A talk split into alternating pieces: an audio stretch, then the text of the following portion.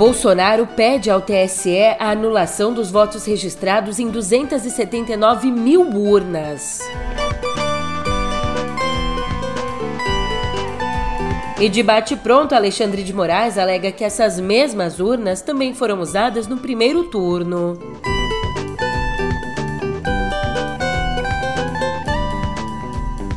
Por fim, mas não menos importante, os impasses da PEC de transição no Senado.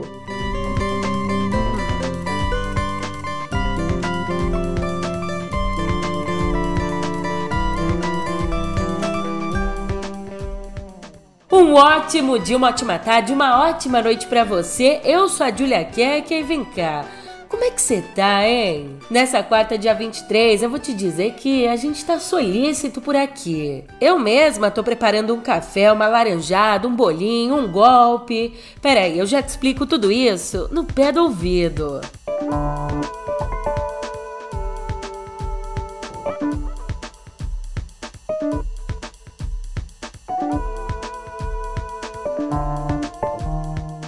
não sei não, mas eu arrisco, eu arrisco dizer que eles não querem mais nada. Mas se quiserem, como eu bem disse, o café tá pronto, o laranja tá pronto, o golpe, o bolinho. É bisnagas ou bisnagas? É que ontem o PL, o partido do excelentíssimo falta pouco presidente Jair Bolsonaro. Bom, ontem o PL pediu que o TSE anule os votos registrados em 279 mil urnas, o que representa mais da metade da votação. Uma anulação que, portanto, daria vitória a Bolsonaro. Que isso? Estão pedindo coisa pouca, bobagemzinha assim. Querem mais nada não. Ai, ai. E esse pedido, ele se baseia num relatório do Instituto Voto Legal. Um relatório que diz que cinco dos seis modelos de urnas usados nas eleições, modelos fabricados antes de 2020, não têm em seus arquivos de sistema o número de série individual. Escuta só o exato momento em que Valdemar Costa Neto, presidente do PL, anuncia esse pedido. Muito de vocês deve estar se perguntando por que eu resolvi pedir um relatório sobre o processo eleitoral. Eu queria responder a essa indagação lembrando que foi o próprio Tribunal Superior Eleitoral, lá atrás, que nos deu essa incumbência, abrindo a possibilidade de que o PL e outros partidos pudessem ter acesso ao sistema da justiça eleitoral e às instalações do TSE. Quero dizer que nós estamos aqui hoje com uma única intenção: contribuir para o fortalecimento da democracia do nosso país. Nós temos a certeza que estamos fortalecendo a democracia, que fortalecendo a democracia, fortalecemos o Brasil. Eu quero dizer com toda humildade que nós do PL não somos especialistas em segurança de dados. Por isso, fomos atrás de técnicos que fizesse esse trabalho para garantir a transparência do processo eleitoral. Até porque eu, Valdemar, fui eleito com urna eletrônica. As bancadas do PL foram eleitas com urna eletrônica. Então é natural que se peça um trabalho de fiscalização para que não fique nenhuma dúvida em relação ao nosso sistema eleitoral. Dessa forma, contratamos técnicos e especialistas em segurança de dados para poder discutir tecnicamente com os funcionários do TSE o que é salutar e saudável para a própria democracia. Então, hoje, será apresentado pelo engenheiro Carlos Rocha, que liderou esse estudo técnico e que irá comentar aqui para vocês alguns pontos que merecem ser observados e eu confesso que fiquei surpreso. Repito, esse relatório não expressa a opinião do Partido Liberal, mas é o resultado de estudos elaborados por especialistas graduados em uma das universidades mais respeitadas do mundo e que, no nosso entendimento, deve ser analisado pelos especialistas do TSE de forma que seja assegurada e reguardada a integridade do processo eleitoral, com o único intuito, fortalecer a democracia para fortalecer o Brasil. Então, diante dessa maluquice, também ontem o presidente do Tribunal Superior Eleitoral, Alexandre de Moraes, colocou num impasse essa tentativa do PL de anular os votos. Na avaliação de Moraes, como as mesmas urnas, as exatas mesmas urnas foram usadas no primeiro turno, o pedido do PL também deveria abarcar essa etapa da votação, dando então o prazo de 24 horas para que o partido inclua na ação o relatório do primeiro turno e o pedido de anulação dos votos do primeiro turno. É hora do se vira nos 30! Daí, caso a ação do PL seja aceita, essa revisão também vai impactar nas eleições para os governos estaduais e na votação para o Legislativo Federal, onde a gente teve a formação de bancadas expressivas de direita. É, por que, que não estão contestando a vitória do Tarcísio de Freitas na disputa estadual de São Paulo? Por que, que não contestam a vitória do Cláudio Castro no Rio? E bora abrir mão então da votação de Damares ao Senado, de Marcos Pontes, já que as urnas estão erradas, estão erradas, né? Ou elas só estão erradas quando eu não concordo? Mais ou menos foi esse aí o recado que o Alexandre de Moraes mandou pro PL. E eu te digo aqui que, ao contrário do que diz a ação do PL, a ausência do número de série não impede a identificação da urna. Sim, esses modelos anteriores a 2020 realmente eles têm um número de série geral, mas o log da urna, ele guarda informações que permitem identificar a que seção eleitoral a urna em questão pertence. Ou seja, a gente consegue identificar sim de qual urna a gente está falando. Aliás, o próprio engenheiro responsável pelo relatório do PL, o Carlos Rocha, disse que o parecer dele não faz menção a votos, se referindo apenas a como funciona a urna. Ainda ele admitiu que os logs para os dois turnos são iguais, o que reforça a posição de Moraes e reforça também o desconforto com a proporção que o caso ganhou. Enquanto isso, no Legislativo, o presidente do Senado, Rodrigo Pacheco, assim que ficou sabendo da petição do PL enviada ao TSE, o Pacheco disse que a vitória de Lula é um fato inquestionável. Aí eu tenho que conhecer os fundamentos. Obviamente, nós temos que ter responsabilidade de, de compreender e diagnosticar o que está sendo dito para poder ter uma conclusão. Então, vamos conhecer quais são os argumentos para poder é, eventualmente responder. O que eu tenho é que é o conhecimento nacional é, de que o resultado e o relatório de urnas válidos são os do dia 30 de outubro, quando houve a abertura das urnas e foi dada a vitória ao presidente eleito Luiz Inácio Lula da Silva. Eu considero que esse fato é inquestionável. Já internamente, ali no partido, antes de apresentar o pedido à Justiça Eleitoral, o presidente do PL, Valdemar Costa Neto, conversou com o ministro do Supremo, Gilmar Mendes. Nessa conversa, o Valdemar admitiu não ver chances de ter o pedido atendido pelo TSE, mas alegou que vem sendo pressionado por Bolsonaro para contestar o resultado. Nosso grande democrata que joga dentro das quatro linhas. É rir pra não chorar, viu? Porque chorar já basta eles, né? Que estão chorando, que não aceitam. Olha, daqui quatro anos você vai lá e volta de novo, querido. Vamos viver. Tá, Mona? Enquanto isso, enquanto isso, os aliados de Bolsonaro estão achando que Valdemar tá fazendo corpo mole, meio que tá fazendo jogo de cena, tentando, sem muito esforço, agradar Bolsonaro com a ação para manter aquele discurso de que tentou reverter a suposta injustiça sofrida por Bolsonaro. Como ponderou Carolina Brígido, aspas, é bem próxima de zero a chance da ação do PL contra o resultado das urnas ter algum fôlego no TSE. O partido do presidente não tem interesse em questionar a legitimidade do primeiro turno. Ali, o PL elegeu a maior bancada da Câmara para 2023. Elegeu 99 vagas. Fecha aspas. Já Bruno Bogossian traz que, abre aspas, a ideia de pedir à corte a anulação de parte dos votos do segundo turno é só uma tentativa de dar verniz político às suspeitas falsas de fraude e estimular então novos protestos nas ruas. Ao usar os tribunais para agitar as ruas, Valdemar e outros apoiadores de Bolsonaro se juntam à organização criminosa que cerca quartéis, clama por uma ditadura militar, bloqueia o trânsito de rodovias, incendeia caminhões e trabalha para reverter na marra o resultado da eleição. Pois é, e sobre isso, vem cá. Você já é um assinante premium do meio? É que os assinantes premium têm acesso, entre outros benefícios, ao meio político, uma newsletter semanal exclusiva de análise política.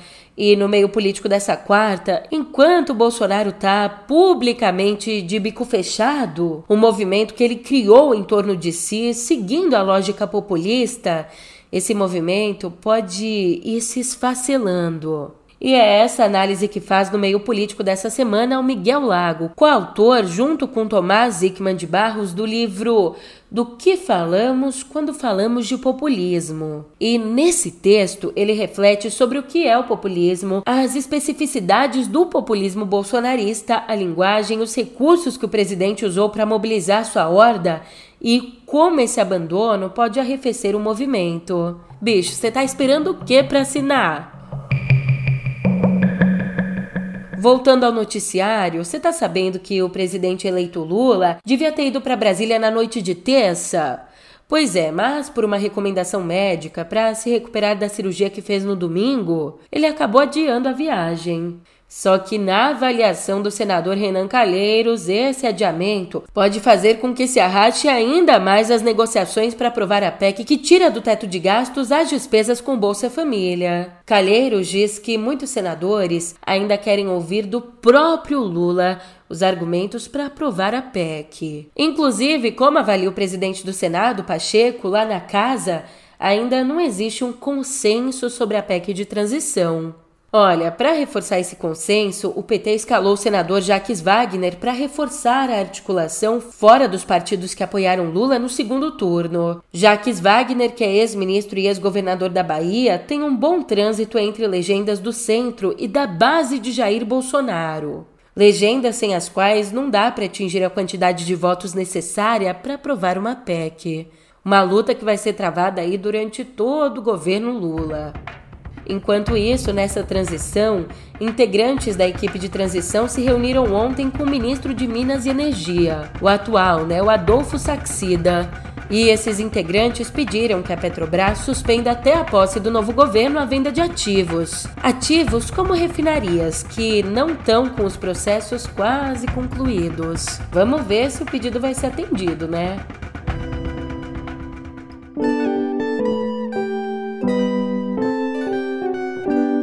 Copa do Mundo e olha só que massa, na manhã de ontem, dessa terça, quando a Globo começou a transmissão da partida entre a Tunísia e a Dinamarca. Exatamente nesse momento, Renata Silveira se tornou a primeira mulher a narrar um jogo de Copa na TV aberta. O jogo pelo grupo D foi o primeiro dessa Copa que terminou no 0 a 0. Bem, lá em 2018, na Copa da Rússia, a gente já teve sim mulheres narrando jogos, mas por canais pagos. E isso quando Isabelle Moraes, Manuela Vena e a própria Renata Silveira participaram das transmissões pela Fox Sports tem nem que dizer muito alegria, muita, muita alegria, menos alegria menos pros hermanos, hermanitos, é que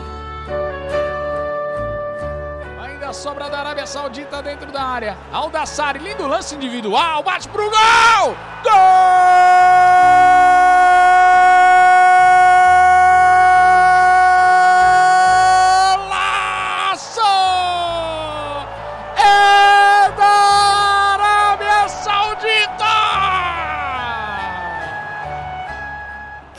Começou bem essa Copa, e você sabe já, né? Foram os argentinos, que perderam numa virada inacreditável para a Arábia Saudita. O placar terminou em 2 a 1, quebrando uma sequência que a Argentina vinha montando de 36 jogos de invencibilidade. É, meu amor, a vida é uma roda gigante, né? Um dia você tá em cima, do outro dia. Já pro lado dos sauditas, nos mundiais, essa foi só a quarta vitória da Arábia Saudita em toda a história. E sabe quem é que não perdoou o resultado? A imprensa argentina. O jornal Clarim chamou a derrota de papelão. Enquanto uma análise no Olé diz que a equipe esqueceu seus próprios princípios de futebol no vestiário. Não sou eu quem tô dizendo não, mas há quem diga por aí que essa foi a maior zebra dos últimos tempos. E falando em animal, falando em zebra, você viu só que tristeza? É, acabou de ser confirmado o primeiro caso da doença do pássaro no Catar. Passar o trator na Argentina. Se persistirem os sintomas, o médico deverá ser consultado. Deixando as risadas de lado, se é que você deu alguma, né? Agora, falando sério, um caso bem grave.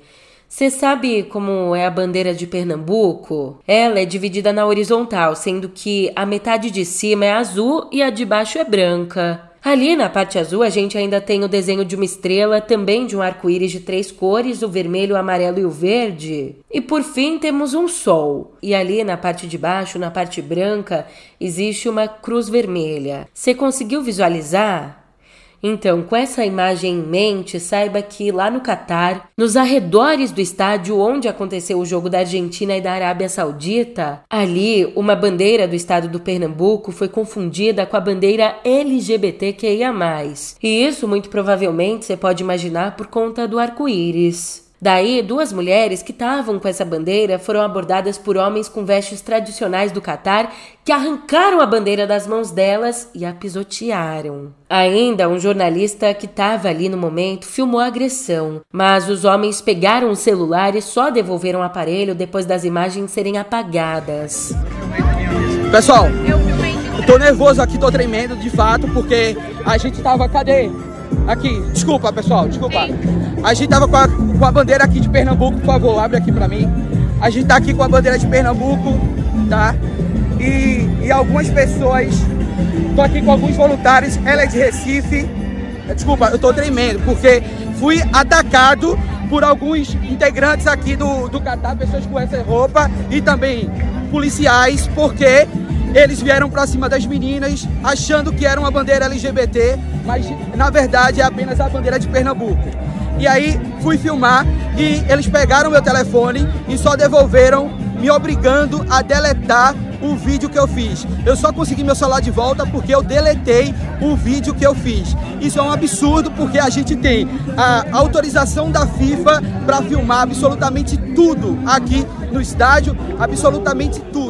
Vale lembrar que o Código Penal do Catar caracteriza a homossexualidade como uma prática criminosa, passível de pena de prisão ou até mesmo de morte. E agora, indo das notícias de Copa, de direitos humanos, para informações sobre saúde, um estudo publicado nessa terça na revista científica Lancet apontou que as infecções bacterianas são a segunda maior causa de mortes no mundo, perdendo só para os problemas cardiovasculares. E entre as bactérias mais letais estão o Staphylococcus aureus, que foi a principal causa de morte por bactérias em 135 países, e também a bactéria pneumococo, tipo mais fatal entre crianças menores de 5 anos.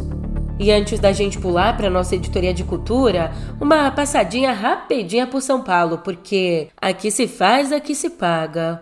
Ou pelo menos é o que a gente espera, mas nem sempre a justiça colabora, você sabe bem. Olha, nessa terça, o Tribunal de Justiça de São Paulo suspendeu o julgamento dos policiais militares condenados pelo massacre do Carandiru. O massacre que em outubro de 92 deixou 111 mortos depois da entrada dos agentes para conter uma rebelião. E sobre essa suspensão do julgamento, o desembargador Edson Brandão pediu vistas do processo para analisar a dosimetria, que é o cálculo das penas para os PMs. Daí, uma nova data será marcada para retomar o caso, provavelmente para o começo ali do ano que vem.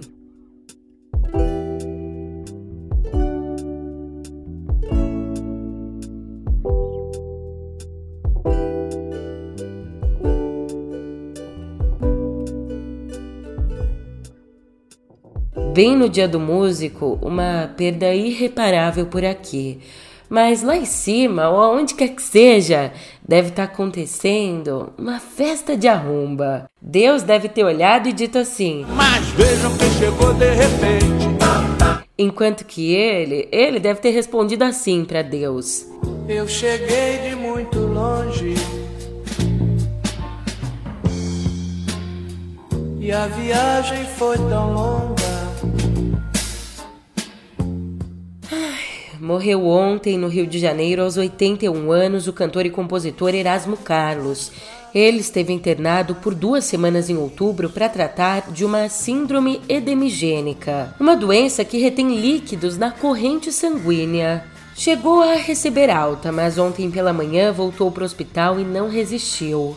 Erasmo Esteves era carioca da Tijuca, de uma turma genial da qual saíram também Tim Maia e Jorge Benjor. E a vida dele deu uma virada, mudou mesmo em abril de 1958, quando viu o show de Bill Haley no Maracanãzinho. E no mesmo dia conheceu Roberto Carlos, de quem pegaria emprestado o segundo nome, virando Erasmo Carlos, e formaria uma das mais bem-sucedidas parcerias da música brasileira. Junto ali com Roberto e Vanderleia, estreou entre 1965 e 68 o programa Jovem Guarda, na TV Record de São Paulo, onde era o Tremendão e se dividia entre baladas como Gatinha Manhosa e rocks como Minha Fama de Mal.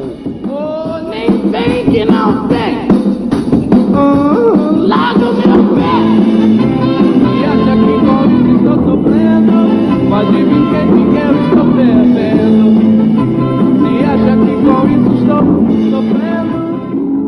O fim do programa provocou um impacto na carreira dele. Carreira que então voltou a decolar com sucessos como Sentado à beira do caminho e Coqueiro Verde. Eu não posso mais ficar aqui a esperar que um dia de repente você volte para mim. Vejo caminhões e carros apressados. Erasmo viu sua música amadurecer, sem deixar de ser roqueira e romântica. Ao longo das últimas décadas, continuou a produzir e viu ainda o próprio trabalho ser reconhecido como uma base do rock brasileiro pelas novas gerações. E ainda há pouquinho tempo, cinco dias antes de nos deixar, recebeu o Grêmio Latino de melhor álbum de rock em português pelo álbum O Futuro Pertence à Jovem Guarda, que reúne canções inéditas daquele período e versões de sucessos na voz de outros artistas. Nessa despedida dolorosa, Betânia destacou a doçura do amigo. Meu querido amigo, estivemos juntos durante tanto tempo. Sinto que o céu tem que recebê-lo como o gigante que é, mas anjo, com toda a doçura, com todo o amor. Tenho um imenso orgulho de ter feito um disco homenageando a sua música. Já no áudio enviado ao Jornal Nacional, o amigo de fé, o irmão camarada Roberto Carlos, falou sobre o privilégio de ter dividido a vida com Erasmo. Minha dor é muito grande nem sei como dizer tudo que eu tudo que eu penso desse meu amigo, esse meu amigo querido, meu grande irmão, meu ídolo, por tudo, pela sua lealdade, sua inteligência, sua bondade, por tudo que eu conheço dele. Um ser humano maravilhoso esse meu irmão. É um privilégio para mim ter um amigo, um irmão assim por todos esses anos. Difícil encontrar palavras para falar desse cara. Desse cara, o meu amigo Erasmo Carlos. Ele viverá sempre no meu coração. Que nosso Deus de bondade proteja e o abençoe sempre. A cantora Vanderleia, parceirona de Erasmo, se dirigiu aos fãs para homenagear o Tremendão. Eu quero me reportar aos companheiros aos amigos, aos fãs que nos acompanharam desde muito cedo, que sabem imaginar o que eu possa estar sentindo, que é o mesmo que vocês estão sentindo, pelo que representa o Erasmo em nossas vidas, em nossos corações, na história da música brasileira. Amado Erasmo, que a sua luz brilhe, assim como brilhou aqui na terra, que brilhe no céu. E a esposa de Erasmo, a pedagoga Fernanda Passos, escreveu numa publicação no Instagram bem assim: abre aspas, você é lar. Você acolhe, você enxerga, você crê. Perdi a capacidade de me lembrar de como era a vida sem você. Talvez ela nem tenha existido. E talvez tenha sido tão simples esquecer porque a gente se acostuma facilmente com a paz. Não foi de primeira, você brigou para me mostrar, mas por fim encontrei a paz em você. Fecha aspas. Não tem jeito não, meu Deus, que ano, que ano, quantas despedidas. Um nó na garganta que não se desfaz por nada, né?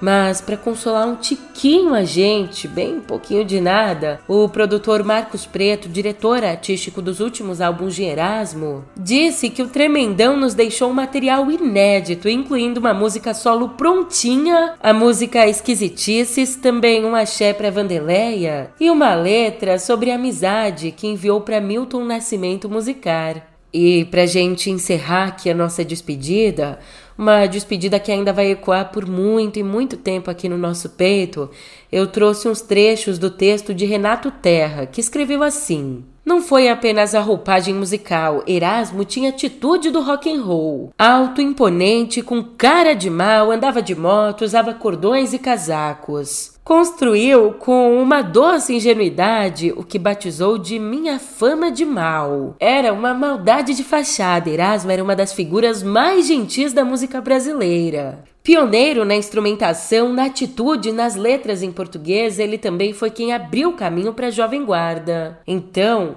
a música brasileira nunca mais foi a mesma. Roberto e Erasmo consolidaram ali uma potência criativa que traduziu a alma do Brasil em canções. O som de Erasmo seguiu evoluindo e abrindo caminhos e anunciando novas atitudes. Permaneceu brilhante e atenuante até o fim. E o futuro, o futuro lhe pertence, Erasmo, pioneiro criador do rock brasileiro. Você deixa uma obra viva e atemporal que traz uma profunda mensagem de amor, entendimento e paz. Sentimentos que estão imunes à passagem do tempo, que são maiores que esse limite tão injusto que é a morte. Fecha aspas. Ai, que difícil continuar, né? Só que essa dor da despedida é latente porque o encontro ele foi impactante. E eu tô falando aqui do encontro com a existência de Erasmo, com a arte dele, com as músicas, com toda a obra.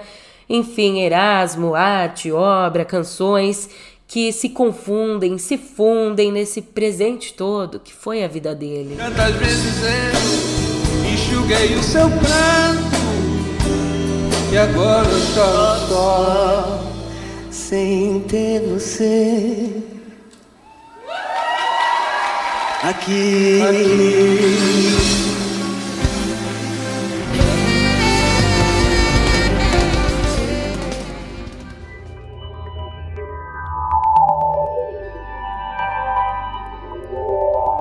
Aqui em Cotidiano Digital eu te conto que o metrô de São Paulo inaugurou no começo da semana, lá na segunda, um sistema de reconhecimento facial para o monitoramento em tempo real de todas as estações da rede metroviária paulista, que é a maior malha do país.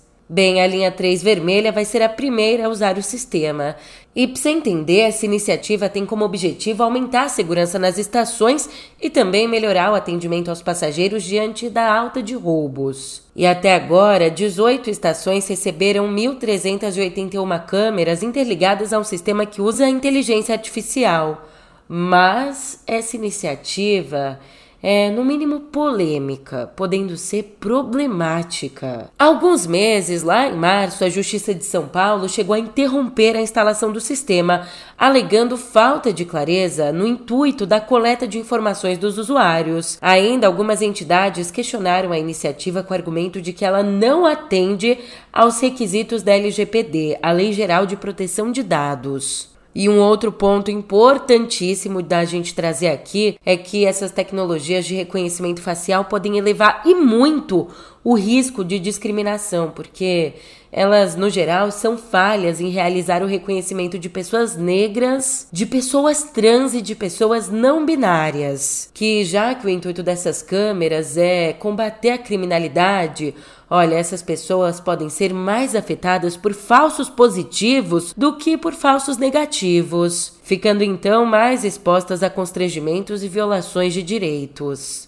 Mudando de informação, a bruxa das demissões continua solta. Dessa vez, a fabricante de computadores HP anunciou, anunciou ontem mesmo que planeja cortar de 4 mil a 6 mil funcionários nos próximos três anos. Isso representa mais de 10% da empresa. Para ser certinho aqui no número, representa 12% é que, como outras empresas de tecnologia, a HP enfrenta uma queda nas vendas depois da pandemia. E essas demissões anunciadas fazem, portanto, parte de um plano que vai resultar numa economia anual de mais de 1 bilhão e 400 milhões de dólares nos próximos anos. E eu, eu vou economizar também, mas economizar o teu tempo parando o podcast por aqui. Você sabe, eu tô indo nessa, mas amanhã a gente se vê. Até lá.